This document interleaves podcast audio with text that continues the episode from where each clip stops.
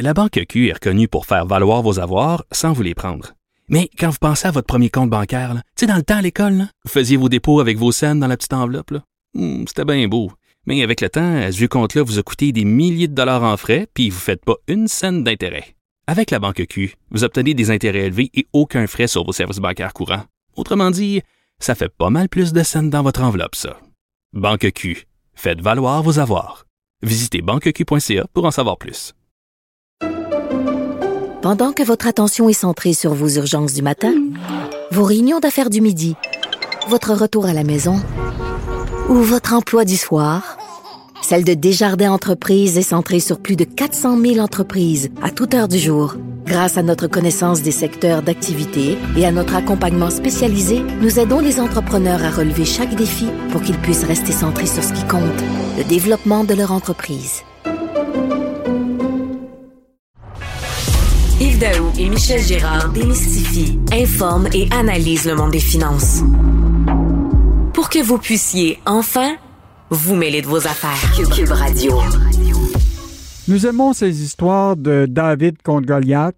Euh, récemment, Québec a fait un prêt de plusieurs millions de dollars à la multinationale de ketchup Heinz pour améliorer sa production à son usine montréalaise, évidemment sans s'approvisionner des tomates du Québec.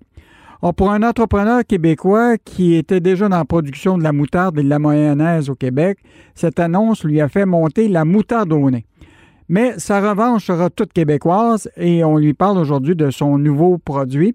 Donc, c'est un grand plaisir de recevoir Simon-Pierre Murdoch, qui est président, directeur général de Canada Sauce, qui est situé dans le nord de Chicoutimi. Bonjour, M. Murdoch. Bonjour, bon matin. Comment allez-vous? Ça va très bien vous-même? Évidemment, vous êtes dans le domaine de, de, la production du terroir au niveau de la moutarde, de la mayonnaise, euh, mais l'entreprise Canada Sauce s'apprête à vraiment s'attaquer au marché de la multinationale dans le ketchup. Décrivez-nous votre nouveau produit. Ben, exactement. On a décidé, euh, de, depuis l'histoire de Heinz, euh, du prêt de 2 millions en novembre, euh, on, à ce moment-là, on avait un ketchup 100% canadien fait avec de la pâte de tomate qu'on fait de l'Ontario sucré avec du sirop d'érable, réduit en sucre. Mais là, je me suis dit, OK, non, c'est pas assez. Pour le Québec, il faut que j'aille plus loin, il faut que je pousse l'innovation à un autre niveau, faut que je sorte de ma zone de confort. Fait que j'ai rencontré mon équipe de recherche développement, tous mes employés de, de, coordination. Je leur ai dit, on se lance le défi, on va faire un ketchup québécois. On va, on va trouver des tomates fraîches, on va les transformer pour faire de la pâte de tomate qui n'a jamais été faite. Puis avec cette pâte de tomate-là, on va sortir un ketchup 100% québécois qu'on va lancer pour l'été on va montrer à tout le monde que c'est possible d'utiliser des tomates du Québec pour faire du ketchup. Puis que nous, on ne fait pas juste le dire, on le fait. Et, évidemment, Canada Sauce est, apparu dans le décor. Évidemment, vous êtes connu pour les, deux produits. Évidemment, l'affaire de, Heinz, de la multinationale, qui finalement va a demandé de l'aide du gouvernement, puis dans le fond, pour leur ketchup, ils vont utiliser de la pâte de tomate qui vient de Californie. Euh, mais évidemment, on a découvert Canada Sauce. Euh, comment est parti Canada Sauce? Euh, vous êtes un entrepreneur de, la région, de là-bas? oui, c'est ça. Je suis natif du Saguenay-Lac-Saint-Jean, mais ma famille est installée là depuis une bonne centaine d'années. On a été dans la... J'étais mon, mon père, mon grand-père était entrepreneur forestier, puis moi j'ai j'ai décidé aussi de continuer dans le domaine forestier, mais dans les champignons sauvages. Donc j'ai démarré ma première entreprise en 2008 avec Morille Québec dans les produits de la forêt boréale. Donc, euh, par après, ça m'a amené à démarrer l'autre entreprise, Embouteillage Canada, en 2016. Et en 2017, lorsqu'il y a eu la fermeture de l'usine de Heinz, on se rappelle, en Ontario, mm-hmm. c'est là où je me suis dit, OK, j'ai le goût de faire plus, j'ai une usine, j'ai des employés, je fais de la sauce, je fais de la sauce aux champignons. Je me suis dit, c'est pas vrai qu'on va pas avoir un ketchup canadien, c'est pas vrai qu'on va accepter parce qu'il y a des changements de, de, de vise ou parce que le contexte euh, politique macroéconomique n'est pas favorable pour une, une multinationale, qu'elle peut partir comme ça, puis euh, jouer avec avec nous, puis euh, utiliser des grands mots marketing, puis des millions de dollars en publicité pour, euh, pour rire de nous. Fait que c'est là que je me suis dit, non, non, on va en faire un ketchup relish moutarde. C'est là que j'ai démarré le projet en 2017. On a lancé à l'été 2018. Puis l'année passée, ben, j'ai sauté sur, sur l'occasion quand on m'a contacté pour savoir ce que je pensais du prêt de millions. Donc, je trouvais que, que soit 2 dollars, 2 millions ou 20 millions, ça n'a ça, aucun sens que quelqu'un ait accepté de faire un prêt à une compagnie Simon-Pierre Murdoch, euh, évidemment, euh, tout l'enjeu au Québec là, de acheter local puis acheter québécois, euh, il y a eu comme des doutes un, un, moment. Là, on le sait, là, il y a eu, on a fait un article dans le journal où ce qu'on disait Aliment Québec là, faisait même pas de test réel pour dire quand quelqu'un met une étiquette, là, une multinationale qui dit produit au Québec, euh, aliments du Québec, etc. Est-ce qu'il n'y a pas un doute dans l'esprit des consommateurs que finalement, c'est, un, un produit qui a une fleur de lys, mais c'est pas vraiment du Québec? Euh, dans ton cas, ça semble te préoccuper beaucoup, ce fleur de lys-là. Oui, ça, ça, me préoccupe parce qu'on voit les grandes entreprises euh, je pense même à Coca-Cola pour, euh, le nommer, qui ont sorti un, Coca-Cola, c'est marqué embouteillé au Québec avec la fleur de lys. Heinz vont faire la même stratégie. Mais c'est parce que, tu sais, en 2021, on a les réseaux sociaux, on est de plus en plus informés. Au Québec, on est un peuple intelligent, on est éduqué, on a, une culture euh, d'entrepreneurship au niveau francophone depuis la Révolution tranquille.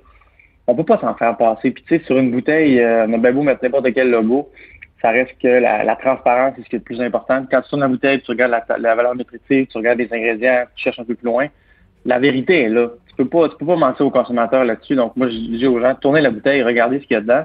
Puis challenger les, les ces compagnies-là, moi je trouve que c'est rire de nous d'utiliser des, des, des, logos comme ça, des fausses appellations pour euh, gagner des parts de marché. Puis je suis certain que ces compagnies-là qui sont qui sont souvent rationalisées par plusieurs comptables dans leurs différents bureaux chefs ont, différentes sociétés qui transfèrent les profits. Il y a des même s'ils perdent des parts de marché parce que là, leur crédibilité est remise en doute sur certains secteurs comme le Québec et le Canada, ils se reprennent ailleurs. Là. Puis juste pour pas le nommer, là, euh, la fameuse sauce HP qui vient, qui vient de d'Angleterre, la HP qui veut dire House of Parliament, qui, est mm. une sauce mm. qui était qui était anglaise, et, maintenant faite, euh, je pense que c'est en Inde ou il y a toujours le brand avec le Big Ben sur la bouteille, ça appartient à Inde. C'est toujours la marque de commerce de l'Angleterre, mais c'est ça n'a plus rien à voir avec l'Angleterre. Mm. Donc, pour moi, ces choses-là, il faut que ce soit dit.